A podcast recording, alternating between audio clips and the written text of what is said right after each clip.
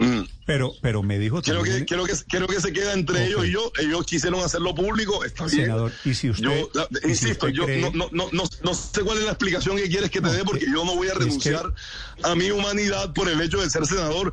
Que es que, ay, porque este man es senador, se tiene que comportar ahora como si fuera, no sé, el ejemplo del pueblo. No, yo, Sí, yo sí sigo siendo una persona, estoy haciendo mi labor. A mí me eligieron claro, para hacer las leyes. sí espero, No, a mí sí me espero, eligieron, Néstor, de- debe ser que Néstor, yo a mí me eligieron para hacer las leyes. pero no me sí eligieron para espero- que me comportara como, como, como, como el, el ejemplo nacional ¿Cómo- eh, en Como el un sentido senador. de ¿Cómo va, tener cómo que, va a decir de eso, senador, que lo, eligieron para hacer unas humanidad leyes y para, no ser ejemplo para la gente para que votó por usted o por su para lista? las.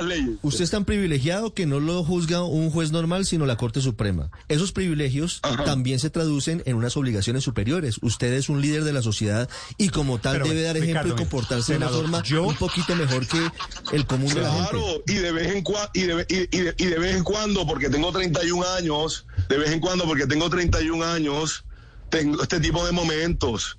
Y discuto con, con, con las personas derecho- y me molesto y no estoy de Senador, acuerdo con lo que pasa creo- y digo cosas que de pronto no son correctas políticamente.